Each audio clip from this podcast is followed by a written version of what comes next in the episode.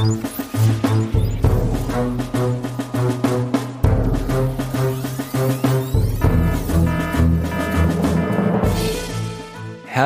willkommen zu Das Universum, dem Podcast, in dem Ruth und Florian über das Universum sprechen. Mit Ruth. Und mit Florian. Hallo, wir sind bei Folge Nummer 79 angelangt. Wir sind im Sommer angelangt, zumindestens wenn ihr das hört, wenn wir es aufnehmen. Wenn ihr es zufällig im Winter hören solltet, dann habt ihr Pech, weil dann ist Winter. Bei uns ist Sommer, deswegen ist auch meine Bürotür offen, weswegen Geräusche hörbar sein könnten, die normalerweise nicht hörbar sind. Vogelgezwitscher, Hundegebell, Hat sich Laubgebläser. das wieder gezeigt? Nein, keine Ahnung, wo das abgeblieben ist. Ab und zu habe ich es noch in der Ferne vorbeihüpfen sehen. Ich habe ihm extra so ein kleines Tischchen äh, besorgt mit so einem Sonnenschirmchen drüber, wo Nüsse drauf liegen und da kann er sich so auf die Bank setzen theoretisch und die Nüsse knabbern unterm Sonnenschirm, aber kommt nicht mehr, keine Ahnung. So eine Mini-Bierflasche hast du auch dazu gestellt. Nein, vielleicht muss ich das noch machen, damit es kommt. Aber Dann kannst chillen. ja, nein, Oh. keine Ahnung. Das Eichhörnchen ist irgendwie, das das ist ja, ich weiß ja nicht, wie lange Eichhörnchen leben, aber äh, vermutlich ist es schon längst eine andere Generation, aber die äh, sind immer seltener gekommen und ja, wahrscheinlich ist die, die Jugendgeneration immer blöder geworden als die Elterngeneration und die Großelterngeneration und nicht gewusst haben, dass es bei uns noch coole Nüsse gibt und die Jugend denkt sich, ja, pff, wurscht, Ja, oder die, die Jugend hat halt viel bessere Quellen gefunden. keine Ahnung, oder hocken vor der Eichhörnchen Playstation, oder weiß ich nicht. Was weiß man. Keine Ahnung von den Eichhörnchen. Aber wenn es wieder kommt, dann werde ich davon berichten. Ja, ansonsten, was kann man sonst noch berichten aus der Vergangenheit? Wir haben jetzt lange nicht aufgenommen, weil wir quasi den ganzen Mai nichts aufgenommen haben, weil der Mai ein äh, ziemlich irrsinniger Monat war. Ich war fast nie zu Hause, ständig nur irgendwie wo Arbeit gehabt, was nicht gut ist, was sich auch auswirkt mittlerweile. Im Juni geht's nicht ganz so arg weiter. Und dann kommt der Sommer, wo ich ein bisschen weniger kann. Es bräuchte sowas wie eine Sommervertretung für Podcast, wo man einfach so einen anderen Podcast holt und sagt, hier, mach du fünf Folgen für den Sommer, geht schon und wir machen nix. Das ist eine exzellente Idee. Ja, dass wir noch andere Podcasts finden, die unsere Arbeit machen. Ist alles nicht so leicht. Übrigens, äh, Lebensdauer von 15 bis 18 Jahren. Ach, Ja. okay, na gut, dann weiß ich nicht, was mit denen ist. Also der Generationenübergang äh, Ja. War, glaube ich, noch nicht. Ja, vielleicht sind die irgendwo die Eichhörnchen dann irgendwie so in den Süden ausgewandert, die Älteren schon. Ich habe keine Ahnung. Sorry, dass ich das, das Eichhörnchen-Thema jetzt irgendwie prolongiert habe. Ist ja, äh, nein, ist eh, Eichhörnchen sind coole Tiere, da köppen. Ich kenne mich auch nicht mehr aus. Ist das jetzt unsere erste Sommerfolge Nein, nein, oder nein, ist das noch die normale letzte. Prä-Sommer? Nein, es ist sogar die vorletzte Genau. Prä-Sommerfolge. Es gell? ist jetzt für die Hörerschaft und für dich zur Orientierung, wenn ihr diese Folge hört, dann ist der 6. Juni, wenn ihr sie am Tag des Erscheinen hört. Also Ruth, wir sind jetzt quasi am Anfang, wir sind auch in der Realzeit im Juni, also wir nehmen heute am 1. Juni auf, am 6. Juni erscheint die Folge. Danach kommt noch eine Folge, eine reguläre Folge am 20. Juni und dann kommt Juli und August und da wird es dann wieder kurze Sommerfolgen geben, die wir vorab Kurz aufnehmen und knackig. weil Ja. wir ja irgendwann auch mal Urlaub machen müssen, damit wir uns erholen können. Aber ja, das Konzept der Podcast äh, man sich mal überlegen. Ich habe ja noch andere Podcasts auch, da habe ich muss ja auch Sommerfolgen produzieren auf Vorrat. Man, man könnte irgendwie Leuten, die, die das mal ausprobieren wollen, wie das ist und so, könnten wir, könnten wir eine Plattform bieten. Also wenn ihr gerade zuhört und euch denkt, ich kenne mich voll gut aus in Astronomie und würde voll gern mal einen Podcast machen, wir könnten irgendwie so Guest, Ja, weißt du, Guest Listener wenn Folgen haben. es sollten schon auch Leute sein, die sich mit Podcasten auskennen, weil sonst kommt dann irgendwie was raus, was irgendwie man sich nicht anhören kann, obwohl es vielleicht thematisch interessant Ja. ist. Und ähm, Das ist immer die Gefahr. melden kann man sich auf jeden Fall. Ja, wenn hier Podcasts sind, die gerne Schickt irgendwie uns einen Test-Podcast, einen zweiminütigen, keine Ahnung, Teaser für eure vorgeschlagene. Du Obwohl weißt dabei, was du dir das machst. Ich habe nämlich das früher mal gemacht mit dem Schreibwettbewerb in meinem Blog. Auch Ja. was, da habe ich auch mal so, äh, was so probiert, so einen Monat voll zu kriegen mit Beiträgen. Und das ist gar nicht mal so wenig Arbeit, äh, quasi zu organisieren, dass andere äh, auf deinem Medium quasi äh, arbeiten. Das ist auch Arbeit. Ja, es ist immer alles Arbeit. Ja, ja. Auch gratis Arbeit ist Arbeit. Also ich meine, wenn andere Leute für dich quasi freiwillig arbeiten, ist es für dich auch Arbeit. Ja, das stimmt. Es ist immer, es artet immer aus. Ja. Aber eigentlich, also irgendwie mag ich die Idee jetzt gerade. Ja, schauen wir mal. Irgendwie. Wir haben ja jetzt noch äh, ein ganzes Jahr bis zum nächsten Sommer, um drüber Stimmt. nachzudenken. Mittlerweile ist es schon zu spät. Aber ja. Ja, schau mal. Ja, ich habe so von, ihr könnt es irgendwie, drei Stunden erzählen, wo ich überall unterwegs war, aber das interessiert die Leute vielleicht auch nicht. Ich war auf jeden Fall äh, dort, wo wir gemeinsam im letzten Jahr die Premiere von der Universum Bühnenshow gemacht haben. Ah, da war ich wieder. Das Im war, Wahlgau. Genau, das war sehr schön. Diesmal hat es in einem alten Steinbruch stattgefunden, diese Veranstaltung, in einer sehr, sehr schönen Kulisse und es war wieder ein sehr, sehr schöner Abend dort. Also so wie es ausschaut, werden ich und vielleicht auch wir äh, wieder mal dort sein. Also war sehr schön dort. Und ansonsten, Was Wetter besser diesmal? Nein, es war kalt und hat geregnet, so wie beim letzten Mal. Immerhin. Etwas, woran man sich festhalten kann im Leben. Die Veranstalterin hat gesagt, sie, sie lebt mich so lange ein, bis mal sonnig ist. Ja, sehr gut. Ja, cool. Na, die sind nett. Das Ja, ist echt eine nette Veranstaltung, ja. Ansonsten war ich überall mit den Science Busters, mit Planet B unserer Show unterwegs und ja, bin von A nach B und von C nach D und bei XYZ auch noch vorbeigefahren. Zwischendurch war ich einmal in Krems, das war sehr nett, da hat Evi ihr Diplom verliehen bekommen. War ich bei einer Diplomfeier dabei. Das ist irgendwie ganz anders, als es bei uns früher war, auf der Uni. Mhm.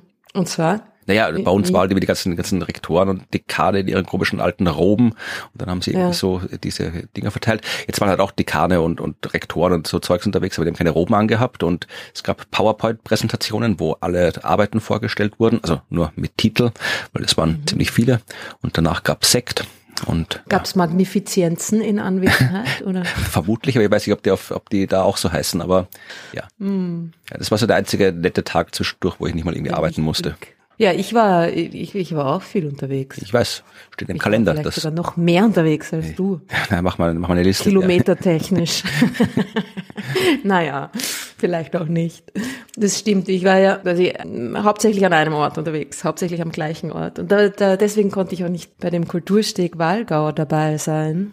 Ich war nämlich auf der Buga in Mannheim. Genau, hast eine Bundesgartenschau erlebt. Und ich muss mich äh, nochmal bei allen Leuten entschuldigen, die versucht haben, mich zu finden und mich vielleicht nicht gefunden haben oder auf Umwegen gefunden haben. Hast dich im Das Gebüsch versteckt bei der Puga. Ein klein wenig ähm, chaotisch, um es äh, freundlich zu formulieren. Nein, das war sehr nett. Also das Ganze ist äh, natürlich eine, eine coole Veranstaltung, aber es ist halt so eine Riesenveranstaltung und ja, das ist halt oft ein bisschen problematisch, wenn bei großen Veranstaltungen dann Kleinigkeiten nicht funktionieren. Ja, Da weiß man nicht, wer Ansprechpartner ist und wer das und wer dafür und wer bla.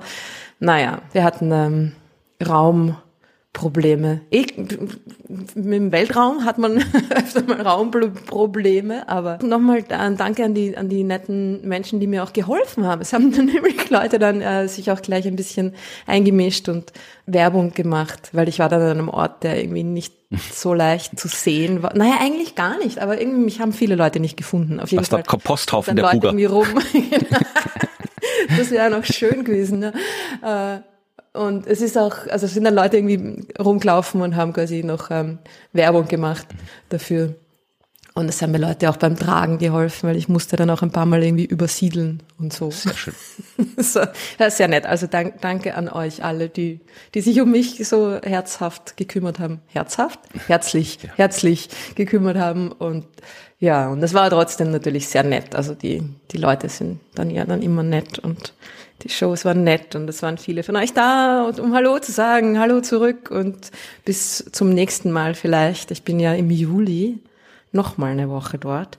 Und äh, dann, falls ihr wieder den Campus-Pavillon sucht, vergesst es. Ich werde nicht im Campus-Pavillon sein, weil der Campus-Pavillon ist zu klein für den Weltraum. Und äh, wir sind in der Kantine Iris, falls euch das was sagt. Schreibt's euch auf und kommt vorbei in die Kantine Iris, gleich beim Haupteingang, gleich nebenan, quasi. Eigentlich gar nicht so schwer zu finden. Aber wir reden jetzt nicht mehr über die Bundesgartenschau, obwohl, wenn man eine Überleitung machen wollen würde, dann könnte man sagen, dass die Bundesgartenschau vermutlich gewaltige Wassermengen benötigt hat. Behaupte ich jetzt mal. Möglich. Und gewaltige Wassermengen hat jetzt auch das Oh. James Webb Space Teleskop entdeckt. Ja, Aber gut nicht- gemachter Szenenwechsel. Ja, aber nicht bei der Bundesgartenschau in Mannheim, sondern Auf dem Eismond von Saturn. Genau, bei das? Ja. Enceladus. Wir haben ja vor ein paar Folgen über die Jupitermonde gesprochen, Jupiters Eismonde. Jetzt geht's um einen Saturnmond, nämlich Enceladus. Der ist schon länger bekannt und schon länger berühmt, vor allem seit sich dort die NASA-Raumsonde Cassini rumgetrieben hat. Anfang der 2000er, 2005 ist die, glaube ich, da hergekommen und hat sich äh, Enceladus genauer angesehen und da schon festgestellt, dass das ein ziemlich interessanter Mond ist. Der ist relativ weit weg vom Saturn, auch nicht wahnsinnig groß, also nicht jetzt irgendwie so ein gigantisches Teil wie der Titan, der der einer der größten Monde des Sonnensystems ist, sondern äh, ja so ein vergleichsweise kleiner Mond mit einer dicken Eisschicht und äh, das hat Cassini damals entdeckt, dass diese Eisschicht Risse hat, die Tigerstreifen hat man die genannt, äh, wo es auch ein bisschen wärmer ist als sonst und wo man äh, gesehen hat, also wirklich gesehen und auch gemessen hat, direkt gemessen hat, weil Cassini da glaube ich sogar durchgeflogen ist, dass da Eis rauskommt. Also wird aus diesen Rissen in der Kruste von Enceladus äh, kommt ja Wasser raus, das dann zu Dampf wird, zu Eis gefriert und dann ins Weltall gelangt. Also das wusste man schon, dass dort auf Enceladus ein unterirdischer Wasserozean ist, was häufig sein dürfte anscheinend bei solchen Eismonden. Mhm. Haben wir schon sehr viele gesehen oder vermuten, wo das so ist, aber bei Enceladus wissen wir es. Und jetzt hat das James Webb Space Teleskop mal sich den Saturnmond angeschaut und haben festgestellt, ja, da ist sehr viel Wasser. Das kann man ja auch so Moleküle im Infrarotlicht ganz schön sehen. Und die haben wirklich eine gigantische Wolke aus Wasserdampf gesehen. Wirklich so gigantisch ist nicht übertrieben, reicht 10.000 Kilometer ins All hinaus. Auf Bildern ist die deutlich, also sehr, sehr, sehr viel größer, diese Wolke, als der Mond selbst. Und diese Wasserdampfwolke kommt von einem Ereignis, wo mindestens 300 Liter Wasser pro Sekunde aus so einer Spalte im Eis rausströmen. Nice, nice. Ja, also das ist sehr viel Wasser, was da rauskommt. Und äh, das haben wir auch schon vorher gewusst und jetzt nochmal genauer bestätigt, dass eben Enceladus mit seinen ja, Wasser Eisfontänen eine wichtige Quelle für einen Teil der Saturnringe ist. Also nicht der Saturnringe, die wir kennen oder an die wir denken, wenn wir an Saturnringe denken. Das sind die inneren, aber der Saturn hat ja auch weiter außen noch Ringe, die viel größer sind, viel breiter sind, aber nicht so gut sichtbar, zumindest nicht mit normalen Teleskopen, da braucht man schon andere Instrumente. Und einer dieser äh, Riesenringe vom Saturn weit draußen wird eben durch Eis aus dem Enceladus gespeist. Sehr spannend. Also 30 Prozent von dem Zeug bleibt in der Umlaufbahn des äh, Enceladus von dem Wasser und die restlichen verteilen sich halt dann übers ganze Saturnsystem. Also ja, da kommt einiges raus und ist wichtig für die Dynamik des Saturnsystems, auch äh, relevante Daten über Enceladus selbst, weil wir waren ja auch noch nicht genau dort. Wir sind zwar mit der Raumsonde hingeflogen, haben gute Bilder, aber gelandet sind wir nicht. Und jetzt wird sich ähm, das James Webb Teleskop im zweiten Zyklus das nochmal genauer anschauen. Die haben nämlich auch extra nochmal Priorität bekommen für ihre neuen Beobachtungen. Also die haben dann quasi gesagt, ja, jetzt das, ist ziemlich cool, was ihr da entdeckt habt. Jetzt kriegt auf jeden Fall mal so einen Freifahrtschein für, oder Freifahrtschein, eine Zusage für Beobachtungen im zweiten Zyklus, was die Forscherinnen und Forscher wahrscheinlich freuen wird, dass sie da gleich mal wieder Beobachtungszeit kriegen. Jetzt können sie dann genauer hinschauen und ja, wollen dann schauen, was da genau ist, weil sie wollen dann auch nach anderen äh, Molekülen suchen, zum Beispiel nach Wasserstoffperoxid. Das könnte auch drunter sein. Die sagen, dass das für die Frage, ob es da Leben geben könnte, noch interessanter ist, weil, okay, wir wissen, dass das äh, Wasser brauchbar für Leben, aber Wasserstoffperoxid ist eine Chemikalie, die, ja, sagen sie, sehr viel mehr metabolische Energie liefern kann, als das, was man bisher dort gefunden hat. Also brauchst halt offensichtlich, da weiß ich zu wenig von Chemie, irgendwelche Oxidationsmittel für die Prozesse des Lebens und schauen Sie mal, was da alles noch so rumschwirrt in diesem Eis. Weil wenn das aus dem unterirdischen Ozean kommt, ja, dann kommt Mhm. vielleicht auch was raus, was von dem Leben da schon, da wird jetzt keine wie Alienfisch rauskommen aus der, das wäre natürlich cool, wenn man sowas entdecken würde. Flapp, flapp, flapp, flapp.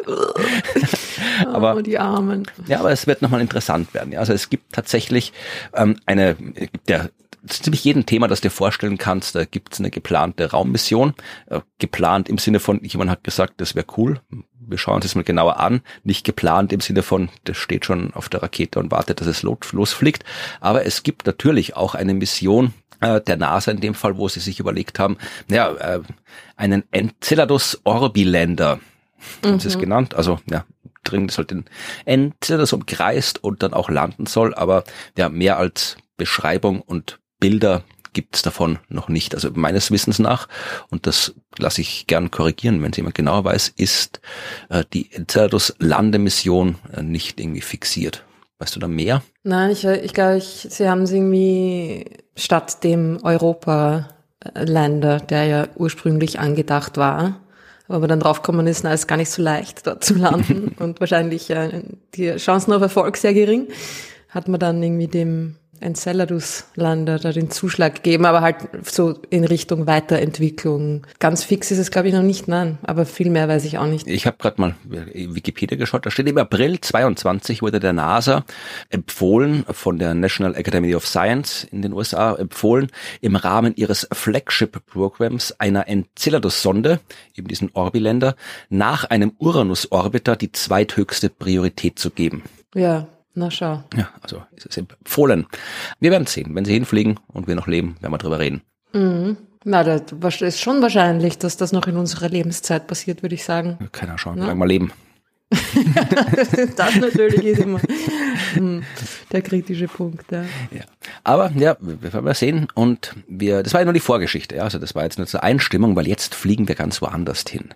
Okay. Wir fliegen zu einem Ort, den du kennst, der aber eigentlich gar nicht existiert, zumindest nicht im echten Universum. Und ob er im echten Universum existieren könnte, ist Gegenstand der Arbeit, von der ich heute berichten möchte. Ich nehme an, du weißt doch nicht, worum es geht. Einen Ort, den ich kenne, im Sinn, nicht im Sinne von. Na, es ist ein fiktiver Ort aus einem fiktiven Werk. Aha. Das Ende des Universums. Das Restaurant am Ende des Universums? Ja, du bist fast im richtigen Eck. Also es, du bist auf jeden Fall in der richtigen fiktiven Welt. Äh, das Gut. Restaurant am Ende des Universums ist, wenn ich mich nicht ganz täusche, sogar an dem Ort, um den es geht. Aber das Ende des Universums? Nein. Wo sonst soll das Restaurant am Ende des Universums sein, wenn nicht am Ende des Universums? Bevor die Leute jetzt hier verärgert und verwirrt abschalten, es, wir reden über Per Anhalter durch die Galaxis. Ja, ein Werk vom Science-Fiction-Autor Douglas Adams, das angefangen hat als Hörspiel, dann wurde es eine BBC-Fernsehserie, dann ist es äh, Buch gewesen zwischendurch, äh, dann war es ein Kinofilm und wahrscheinlich ist es irgendwann mal auch ein Musical oder sonst was gewesen. Also äh, gab es in ganz vielen verschiedenen Medien und immer war die Handlung leicht unterschiedlich. Äh, ein Restaurant am Ende des Universums gab es tatsächlich in so gut wie allen Versionen, aber gibt auch noch mehr. Örtlichkeiten, Orte, Orte ist glaube ich das korrektere Wort, Orte in diesem Buch.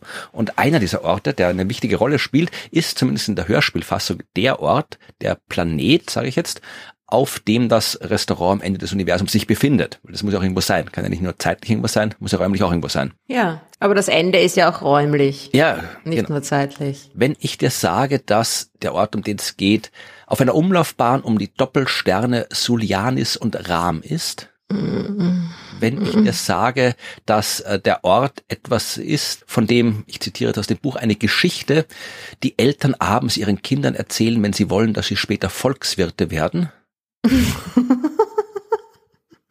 ah, ich muss es wieder mal lesen. Ein Ort, der in Vergessenheit geraten ist und deswegen eben als Mythos, als Geschichte existiert, äh, von dem die Eltern ihren Kindern erzählen. Ein Ort, dessen Bevölkerung sich nach dem großen galaktischen Börsenkrach in einen langen Winterschlaf begeben hat, bis sich die Wirtschaft wieder weit genug erholt hat. So cool. Nein, was? Sag's. Der reichste. Planet aller Zeiten. Der, ich kann mich nicht erinnern. Es geht um Magrathea. Ah, so, natürlich. Ach man, ja. Magrathea, mhm. der Planet, auf dem die ja, Wesen wohnen, äh, die in der Lage sind, Planeten zu bauen, deren einziger Wirtschaftszweig es ist, Luxusplaneten nach quasi Mars zu basteln für Leute, die sich gern einen eigenen Planeten leisten wollen. Das ist der Planet Magrathea. Im Buch Per Anhalter durch die Galaxis und die wissenschaftliche Arbeit, von der ich heute erzählen möchte, die trägt den Titel Statistics of Magrathea Exoplanets Beyond the Main Sequence. Also es geht um Magrathea-Planeten. Mhm. Ja, Künstlich erschaffene oder wie? Nein, also es ist natürlich, äh, die Beziehung der wissenschaftlichen Arbeit zur Per Antwort auf die Galaxis ist eher, ja, wenn man sagt, konstruiert. Also äh, hat jetzt eigentlich mit dem Buch nichts zu tun. Die Autorinnen und Autoren dürften Fans sein, logischerweise. Es geht um Planeten bei anderen Sternen, aber schreiben die Autorinnen und Autoren, dass ähm, die Planetenpopulationen, die wir kennen, noch nicht so die ganze Entwicklungssequenz von Sternen abdecken. Ja, also wir haben halt so hauptsächlich die Hauptreihensterne untersucht, also normale Sterne, würde man jetzt sagen. Äh, wer nicht weiß, was die Hauptreihe ist, ist aber auch nicht so wichtig, das zu wissen für diese Geschichte. Also normale Sterne, die halt das tun, was normale Sterne tun. Äh, da haben wir geschaut, ob dort Planeten sind. Aber es gibt auch Entwicklungsstadien von Sternen, nachdem sie normale Sterne sind. Also Sterne entwickeln sich am Ende ihres Lebens weiter. Die werden zu roten Riesen, die werden zu weißen Zwergen, die werden zu Neutronensternen, die werden zu schwarzen Löchern. Also da passiert einiges mit den Sternen. Und sie haben gedacht, okay, wir wissen jetzt gar nicht mal so viel über Planeten bei den Spätstadien der Sternentwicklung, insbesondere mhm. nichts über Planeten, die weiße Zwerge umkreisen. Mhm. Also wir kennen ein paar Planeten, die weiße Zwerge umkreisen, aber was wir noch nicht gefunden haben, ist ein Planet, der einen doppelweißen Zwerg umkreist. Hui. Und da haben sie gesagt, das ist ihre Verbindung zu Magrathea. Im Anhalter durch die Galaxis ist Magrathea als Planet beschrieben, der einen Doppelstern umkreist, der mit weißem Feuer brennt. Und das haben sie conveniently, wie sie schreiben, interpretiert als zwei weiße Zwerge. weil die auch weiß leuchten. Very conveniently, yeah. ja. Also die Magrathea-Planeten in diesem wissenschaftlichen Sinn sind Planeten, die ein Doppel Sternsystem aus zwei weißen Zwergen umkreisen. Ah. So, jetzt könnte man sich fragen, warum will man das überhaupt wissen, ob es das gibt? Also man will es mal wissen, wie immer in der Wissenschaft, damit man was weiß. Das ist immer eine der Hauptmotivationen. Man möchte halt gern was wissen, damit man nachher mehr weiß als vorher. Aber es ist natürlich auch interessant aus äh, anderen Gründen, weil wir wissen erstens, dass Doppel- und Mehrfachsterne häufig sind und nicht nur häufig, sondern die Mehrheit sind. Das wissen wir. Also die allermeisten mhm. Sterne sind nicht allein wie unsere Sonne, sondern befinden sich in einem Doppel- oder Mehrfachsystem. Wenn dann so ein Sternensystem sich dem Ende seines Lebens nähert, ja, dann kannst du halt, je nachdem, was für Sterne das sind, welche Massen die haben, kannst du halt dann äh, zwei weiße Zwerge kriegen, du kannst einen weißen Zwerg kriegen und einen Neutronenstern, einen weißen Zwerg und ein schwarzes Loch. Äh, die können kannst auch komplett zerreißen irgendwie, dann dann sind sie irgendwie kollabieren sie zu einem einzigen schwarzen Loch. Ähm, du kannst in der Zwischenzeit auch äh, einen weißen Zwerg haben mit einem normalen Stern, weil der noch nicht fertig ist mit seinem Leben. Also die Kombinationen gibt's alle und äh, wir wissen auch, dass es Planeten gibt, die Doppelsternsysteme äh, umkreisen, also außenrum um beide Sterne. Wir wissen auch, dass es Planeten gibt, die einen von zwei Partnern eines Doppelsternsystems umkreisen. Also das wissen wir auch, dass es sowas gibt. Und die Frage ist aber, sagen wir mal, du hast einen Planeten, der umkreist ein Doppelsternsystem, also außen. Ja, das mhm. nennt man P-Typ. Da gibt es die P-Typ-Planeten und die S-Typ-Planeten. Und P-Typ-Planeten sind die, die beide Sterne außen umkreisen und S-Typ wären die, wo ein Planet einen der beiden Sterne umkreist. Also äh, gibt unterschiedliche Stabilitätsbereiche. Stabilität von Planeten in Doppelsternsystemen machen wir mal in einer anderen Folge. Da könnte man wieder sehr viel länger reden. Bevor wer fragt, was nicht geht, ist, dass ein Planet so in irgendwie einer Form von einer Acht und beide Sterne rumfliegt. Das ist nicht stabil, ja. Entweder einer oder beide, aber hin und her wechseln geht nicht, ist nicht stabil. So, also stell dir vor, du hast das ganz normales Doppelsternsystem, zwei irgendwelche Sterne, ganz normale Sterne, die ganz normal noch ihr, ihr Leben leben, ihre Wasserstoffvorräte. Kann es nicht den Spezialfall geben, wo es genau an der Grenze Ach, jetzt habe ich gerade so schön angefangen, die, die, die Szene zu, zu präparieren und da kommst du wieder. Ich habe gesagt, das geht nicht, also geht's nicht, ja. Aus, Punkt. Nein, das geht gesagt. Natürlich, du kannst. Der Himmelsmechaniker möchte früh nach Hause gehen und keine Überstunden machen. Du kannst, wahrscheinlich kannst du dir schon ein System zusammennehmen, wo du wirklich alles aufeinander abstimmen musst, aber das ist dann, da musst du wirklich so wie der Gott von Isaac Newton da sitzen und ständig irgendwie aufpassen, dass alles funktioniert und sich nicht das verändert. Alles, ja. Ja, ja, ja. Oder du musst die Typen von Magrathea fragen, ob sie sowas bauen können. Ja, das, wenn ich das nächste Mal sie treffe, dann ja. denke ich dran. Ja, Mit einem Korrekturmotor oder sowas drin. Mhm. Also, wir haben jetzt ein also. Doppelsternsystem, ganz normale Sterne, die ganz normal ihre Kernfusion machen, ihre Wasserstoffvorräte fusionieren und außenrum kreist ein Planet. Ja, sowas gibt's. Also das sind dann Doppelsternsysteme, die tendenziell eher eng sind. Ja, also nicht irgendwie zwei Sterne, wo dazwischen irgendwie äh, tausend astronomische Einheiten Platz ist oder sowas, sondern die sind wirklich nah beieinander und außenrum kreist ein Planet. So, jetzt äh, beenden diese Sterne ihr Leben. Das heißt, äh, der eine wird zu einem weißen Zwerg und bevor ein Stern zu einem weißen Zwerg wird, naja, dann muss er zuerst mal ein roter Riese werden oder sogar äh, eine Supernova hinter sich bringen, je nachdem. Also er explodiert entweder sehr langsam oder sehr schnell und dann bleibt ein weißer Zwerg übrig und der andere macht es auch und das hat natürlich dann Auswirkungen auf die Dynamik, das hat Auswirkungen auf ähm, die nicht gravitativen Kräfte, wenn da irgendwie bei einer Supernova-Explosion oder in der Endphase von einer roten Riesenentwicklung ganz viel Zeug rausgeschleudert wird, äh, dann hat das alles Einfluss auf die Planeten und die Frage ist, bleibt was übrig? Und wenn ja, was könnte übrig bleiben? Und wie schaut es dann aus, was übrig bleibt? Und das ist genau das, was Sie sich angeschaut haben. Also Sie haben die Überlebensrate von Circumbinary Planets, zirkumbinäre Planeten würde man sagen auf Deutsch wahrscheinlich. Komisches Wort.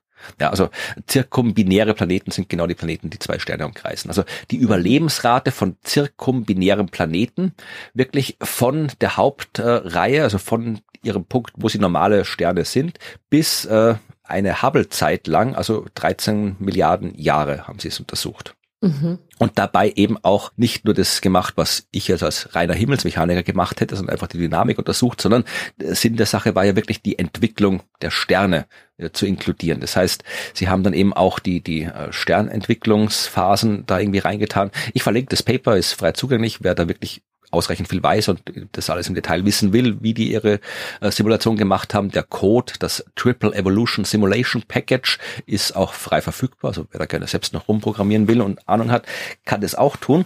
Und ja, sie haben halt dann diese Simulationen gemacht, aber zuerst nochmal geschaut, äh, was man ja auch gerne macht in der Wissenschaft, was ist denn eigentlich zu erwarten? Was wäre denn zu erwarten?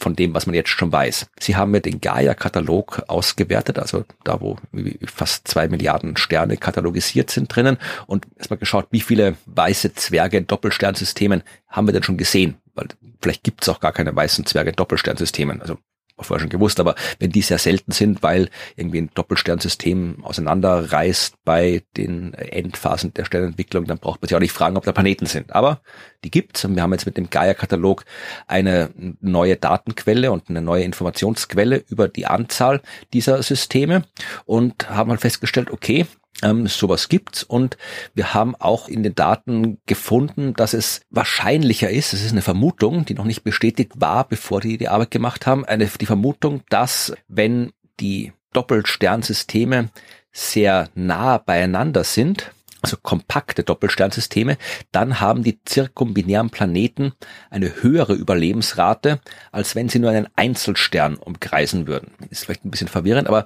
äh, du kannst dir vorstellen, äh, du hast äh, die Sonne, Mhm. Und die Sonne wird vom Planeten umkreist. Gut, braucht man sich nicht vorstellen, das ist so. Und Kann man sich aber auch vorstellen, ja, wenn man mag. und wir wissen auch aus Simulationen, dass zum Beispiel der Merkur und die Venus und vermutlich auch die Erde äh, von der sich ausdehnenden Sonne im Wesentlichen ja verschluckt werden, wenn die Sonne sich zu einem roten Riesen ausdehnt. Das heißt, mhm. die werden eher nicht überleben, wenn die Sonne zu einem weißen Zwerg geworden ist. Wenn du jetzt aber die gleiche Simulation machst und dir zwei Sterne suchst, die halt auch ungefähr die Sonnenmasse haben, zusammen und äh, Teil eines äh, engen Doppelsternsystems sind, dann ist einmal rein gravitativ, ist es das Gleiche. Du hast halt die gleiche Masse in der Mitte und die gleichen Planeten außenrum. Aber der Merkur zum Beispiel würde das überleben, wenn diese beiden kleineren Doppelsterne zum roten Riesen und zum weißen Zwerg werden. Also da werden die, die Auswirkungen gehen wesentlich weniger weit nach außen. Weil der nach, weil der was benachbarte Stern schon vom roten Riesen Material absaugt und der gar nicht quasi so groß werden kann, oder? Ja, und das habe ich jetzt nicht genau beschrieben. Die haben vermutlich vorausgesetzt, dass Leute, die das Paper lesen, Ahnung von Sternentwicklung haben und nicht mit mir gerechnet. Aber ja, ich gehe davon aus, hm. dass du hast halt dann zwei kleinere Sterne, das sind zwei Sterne mit halber Sonnenmasse. Ja. Ein kleiner, ich verstehe es noch immer nicht ganz, wieso das wahrscheinlicher sollte, dass der das überlebt, wenn es zwei sind. als wenn es einer ist. Wahrscheinlich stimmt eh das, was du gesagt hast, dass die okay. sich quasi auch gegenseitig irgendwie die Masse wegnehmen und so. Äh, ich, du kannst dir gerne die Quellen äh, anschauen, die sie verlinkt haben dort und die entsprechenden Forschungsarbeiten lesen und das fürs nächste hm. Mal vorbereiten. Verstehe. Nein. Uh, ja, mache ich doch gern. Vielleicht als, als ähm, Prä-Geschichte, als Vorgeschichte, Post, Prä, also wie auch immer. Ja? Also sie kommen auf jeden Fall zu dem Schluss, dass man bis jetzt ungefähr um die 100 so Doppelsysteme gefunden hat, wo halt einer oder mehrere schon weiße Zwerge geworden sind, der Sterne. Ja, hat man gefunden. Wir haben aber noch keine Planeten gefunden, die diese Systeme umkreisen. Gibt's nicht. Okay. Aber wie viele Planeten gibt's um weiße Zwerge? Auch nicht so viele, oder? Wahrscheinlich auch nur irgendwie eine Handvoll oder ein paar Dutzend oder keine Ahnung. Ja ein bestätigter Planet ist gefunden und ein paar Kandidaten, genau. Ja, also haben wir auch noch nicht viel gefunden. Die Frage ist ja, gibt es, weil das würde uns natürlich irgendwie weiterhelfen bei der, wie es im Titel auch gesagt wird, äh, Statistik, ja, weil dann wissen wir, wenn wir abschätzen können, wie viele Planeten den Tod ihres Sterns überleben, dann ist das eine relevante Information über das Universum. Mhm. So, und jetzt haben die halt da ihre entsprechenden Simulationen durchlaufen lassen. Die Details äh, lasse ich jetzt aus, weil die erstens ja nicht so wahnsinnig relevant sind und zweitens ähm, auch eben über mein Wissen hinausgehen. Das sind Sie ganz kleine Sau versteht, ja. Ja, irgendwer wird schon verstehen, aber es sind halt gesagt ganz viele wie Computertechnik, irgendwie Gleichungen und so weiter. Äh, aber sie haben, was ich sage, ist, dass sie haben zwei unterschiedliche Populationen angeschaut. Population heißt das, was sie in die Simulation reingesteckt haben. Ja, also es waren insgesamt äh, 10.500 Systeme, die sie genommen haben. Und einmal waren es äh, Planeten, Sternsysteme, die halt äh, basierend sind auf dem, was man glaubt zu wissen, über das, was wirklich draußen ist. Also sie haben probiert, ähm, das zu simulieren, was vermutlich da im echten Universum draußen ist sein könnte, von den Massen der Sterne, von den Massen der Planeten, von den Abständen der Sterne und so weiter. Und das zweite, äh, die zweite Population war einfach, sie haben halt alles genommen, was theoretisch möglich ist. Also haben alle Parameter gleichmäßig irgendwie durchvariiert, um halt mal so einen Vergleich zu haben, der halt nicht von den Vermutungen über das, wie es sein könnte, irgendwie beeinflusst ist. Aber mhm. stellt sich raus, ähm, es sind eh sehr vergleichbare Ergebnisse bei diesen beiden Simulationen. Die relevante Zahl ist natürlich, wie viele dieser Planeten, Sternsysteme sind am Ende übrig geblieben, äh, wo ein Magrathea-Planet existiert. Also ein Planet, der zwei weiße Zwerge umkreist. Ich sagte vielleicht äh, noch die anderen Möglichkeiten, die passieren können in dieser Simulation. Es kann sein, dass ein Stern mit einem Planeten kollidiert. Also sie haben immer nur einen Planeten gehabt, aber zwei Sterne. Also es kann sein, dass ein Planet mit einem der Sterne kollidiert in der Simulation. Kann natürlich auch sein, wenn im Laufe der äh, Dynamik und so weiter mal irgendwie die Umlaufbahn des Planeten, die Umlaufbahn des Doppelsternsystems kreuzt, dann kann es zu einer Kollision kommen. Also das ist eine Möglichkeit, wie die Simulation enden kann, mit einer Kollision. Es kann sein, dass das ganze Zeug instabil wird, ja, also dass die ganze Dynamik äh, instabil wird, wenn zum Beispiel eben bei der Supernova oder irgendwelchen Sternwinden und so weiter, die da kommen, das Ganze durcheinander geht, weil die Massenverluste zu groß sind, da wird das ganze System komplett instabil. Es kann sein, dass die beiden Sterne oder das Überbleibsel der Sterne, dass die miteinander verschmelzen, dass die kollidieren, ist ja auch möglich.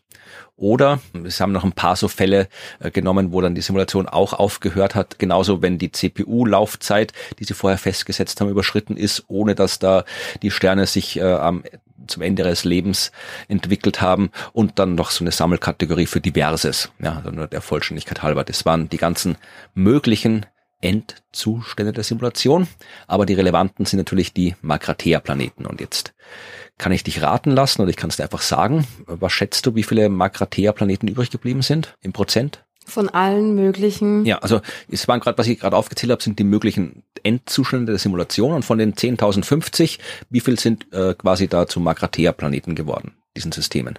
Mm, ein Prozent. Ah, nein, nicht mal größenordnungsmäßig. Äh, zwischen 23 und 32 Prozent. Also Ach, das eine war Population A, also das eine war quasi die, der, der kleinere Wert war die realistische Verteilung und der höhere Wert war einfach die quasi gleich verteilte Verteilung. Also irgendwas um die 23 bis 30 Prozent, wenn man so sagen will, bleibt übrig als Magrathea-Planet. Ist nicht die Mehrheit. Äh, das häufigste, was passiert ist, so 32 bis 35 Prozent, waren diese äh, Kollisionen, also dieses äh, nicht Kollisionen mhm. Planet-Stern, sondern diese Merger, wenn man so will. Also da, wo die, die Sterne innen miteinander verschmelzen. Ja, natürlich, weil sich da in der roten Riesenphase natürlich die Massen sehr verändern von diesen beiden Sternen. Ne? Genau. Und dann wird das ganze Ding instabil. Ja. Das war mit ungefähr einem Drittel das häufigste Ergebnis, aber gleich danach ähm, die Magrathea-Planeten. Und was waren da so die Eigenschaften von denen? Ich meine, waren die, sind das nur die, die übrig geblieben sind, waren die dann sehr weit weg von den beiden oder sehr nah dran oder gab es da irgend? Ja, haben sie auch geschaut ein bisschen. Also es waren vor allem erstmal nur Gasplaneten, die sie genommen haben. Also sie haben jetzt nicht irgendwie so erdähnliche Planeten genommen, sie haben nur Planeten genommen 0,2 bis 16 Jupitermassen. Also alles mhm. quasi das, der kleinstmögliche Gasplanet bis zum größtmöglichen Gasplanet haben sie sich angeschaut. Und sie haben festgestellt, dass eben erstens mal, das war die wichtigste Erkenntnis, Erkenntnis, dass eben eine signifikante Menge an Magrathea-Planeten übrig bleiben und auch festgestellt, dass äh, die tendenziell Bahnen haben, Umlaufbahnen haben, die geneigt sind gegenüber der Ebene der Sternbahnen und nicht ein bisschen geneigt, sondern 60 mhm. Grad ungefähr. Also da ist so, so ein, ja, eine Peak zu sagen, wäre übertrieben in der Verteilung, aber da ist so ein bisschen so eine. Weil die das schon dann von Anfang an hatten, oder was? Oder bekommen haben, diese Neigung im Laufe der Simulation? Das kann ich nicht sagen. Ah, weil, wie, wie viele Planeten gibt's, die, die jetzt zur, zur Rotationsebene des Sterns da irgendwie geneigte Bahnen ja, haben. Das weiß man nicht genau. Also sie haben tatsächlich, ich kann es ja doch sagen, fällt mir gerade ein, sie haben am die in am Anfang war es gleich verteilt. Ja, die, also die haben einfach alle möglichen Werte von I genommen, also von der Inklination genommen. Und okay. tendenziell übrig geblieben sind die mit niedrigeren äh, Bahnneigungen, die mit höheren nicht ganz so. Aber wie gesagt, das ist, ist jetzt kein wirklich dramatisch signifikanter Peak. Aber bei äh, Doppelsternsystemen kann ich mir schon vorstellen, dass da jetzt nicht zwingend die Planeten in der gleichen Ebene sein müssen. Mhm. Weil wenn du einen Planeten hast, der außen rum geht, für den aus dessen Sicht, aus dessen gravitativer Sicht, sitzt da einfach nur eine Masse in der Mitte. Ja. Also das ist dem quasi wurscht, äh, wo äh, die, die, die sich bewegen, weil der spürt, wenn es kompakte äh, Doppelsternsysteme sind, und es ging um kompakte Doppelsternsysteme in dieser Arbeit, dann ist der Planet ausreichend weit von diesen beiden Sternen weg, dass gravitativ kein relevanter Unterschied besteht, ob da jetzt zwei einzelne Objekte sind oder ob ich die beide zu einer Masse zusammenfasse. Und dann hast du halt einfach quasi zwei Körperproblem und da ist es dann wurscht, in welcher Ebene. Ja, aber, der, der Dreh, ja, aber, aber von der Entstehung her, ich meine, der Dreh, Drehimpuls des Gesamtsystems, ich meine, die, die Bewegungsrichtung des Planeten ergibt sich ja aus dem Ja, ja, aber Sie sagen, das steht auch in, Gesamtdings, ne? steht in der Einleitung auch drin, da, da, Sie wissen das nicht. Also Sie wissen nicht, ob es da eine bevorzugte Richtung gibt. Sonst hätten Sie ja die genommen in der Simulation als, als äh, Anfang. Wenn Sie gewusst hätten, die sind alle eher in der gleichen Ebene. Und Sie haben gesagt, das okay. ist, ist Aber ist das generell so, dass man bei Planeten um Doppelsterne sieht, dass die auch ganz andere Bahnen haben? Ich glaube, da haben wir noch nicht so viele Daten. Wir haben noch nicht so viele Planeten mhm. bei Doppelsternsystemen entdeckt. Also das ist auch eher eine Handvoll, die man gefunden hat. Also wir haben 45 gefunden Planeten in Doppelsternsystemen. Der Entdeckungsmethode, die Bahnneigung ist nicht so einfach vorherzusagen. Das, da müsstest du dann auch wissen, unter welchem Blickwinkel du auf das System draufblickst und so weiter, um das bestimmen zu können. Das weißt du ja auch nicht, äh, wie mhm. das, das, System als Ganzes äh, orientiert ist. Also Bahnneigungen vom Exoplaneten, es ist schwer zu bestimmen mit den Methoden, die wir haben. Aber, mhm, aber und in den Simulationen kommt raus, dass das durchaus bei Doppelsternen durchaus irgendwie stabil ist oder entstehen kann, dass der Planet da in einer ganz anderen Ebene sich bewegt. Interessant. Ja, was sie auch herausgefunden haben, ist, äh, dass die Photoevaporation, also das, was passiert, wenn halt da so ein Stern sich aufbläht und die Sternwinde stärker werden, dann ja, kommt da halt so viel Zeug raus, so viel Strahlung, äh, dass die Atmosphären von diesen Gasplaneten ein bisschen so ja weggeheizt werden, wenn man simpel sagen möchte. Ähm, mhm. Das äh, spielt eine geringe Rolle, 0,13 Prozent ungefähr der Masse dieser Gasplaneten äh, geht weg im Durchschnitt. Es gibt aber auch extremere Fälle, wo es eine halbe Jupitermasse weggehen kann. Sie konnten auf jeden Fall am Ende dieser Arbeit bestätigen, dass diese Doppelsternplaneten, diese zirkumbinären Planeten, die Evolution und die Endphasen von beiden Sternen eines Doppelsternsystems überleben können und dass das nicht selten ist. Ja, also das mhm. ist ja für so eine Arbeit, die etwas Sehr überraschend, zum ja. allerersten Mal untersucht, hat sich bis jetzt noch keiner Gedanken darüber gemacht, in dem Ausmaß wie äh, diese Leute da, was passiert mit äh, Planeten, die Doppelsternsysteme umkreisen am Ende, wenn beide Sterne ihr, ihre Entwicklung beendet haben. Und äh, Jetzt weiß man zumindestens im Rahmen der Einschränkungen dieser Simulation, Sie sagen auch, dass man da noch ein bisschen mehr äh, simulieren muss, wenn man es ganz genau wissen will und so weiter, weil es natürlich am Anfang mal eine relativ simple Simulation war. Aber wir haben zumindest jetzt deutliche Hinweise darauf, dass erstens es möglich ist, dass die das überleben können und zweitens, dass das häufig ist. Also wir sollten so sowas eigentlich häufig mhm. sehen können. Das Problem ist, es ist sehr, sehr schwer zu sehen. Weil das sind wirklich enge Doppelsternsysteme, wo du nicht jetzt irgendwie so diese zwei weißen Zwerge getrennt voneinander so einfach beobachten kannst. Die wirst du auch mit einem großen Teleskop wahrscheinlich nur als Einzelobjekt sehen, beziehungsweise musst dann spezielle Techniken anwenden, wenn du sie getrennt sehen willst. Und dann noch sind weiße Zwerge klein. Ja, äh, das heißt, da ist es dann auch schwierig, äh, mit den existierenden Beobachtungsmethoden zu beobachten. Sie haben gesagt, äh, man könnte vielleicht schauen mit Gravitationswellendetektoren, nicht mit denen, die wir jetzt haben, aber mit der nächsten Klasse, mit den weltraumbasierten Gravitationswellendetektoren. LISA mhm. ist ja das, das äh, mhm. äh, was steht LISA nochmal für irgendwas mit Array am Ende? Long Interplanetary. Nein, Interplanetary Space, nicht.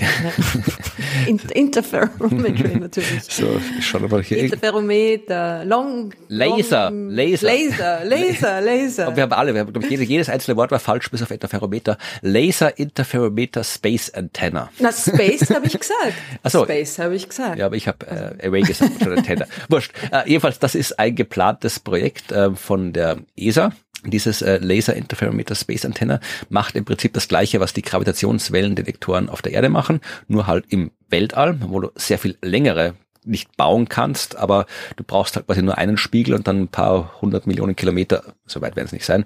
Das wäre geil.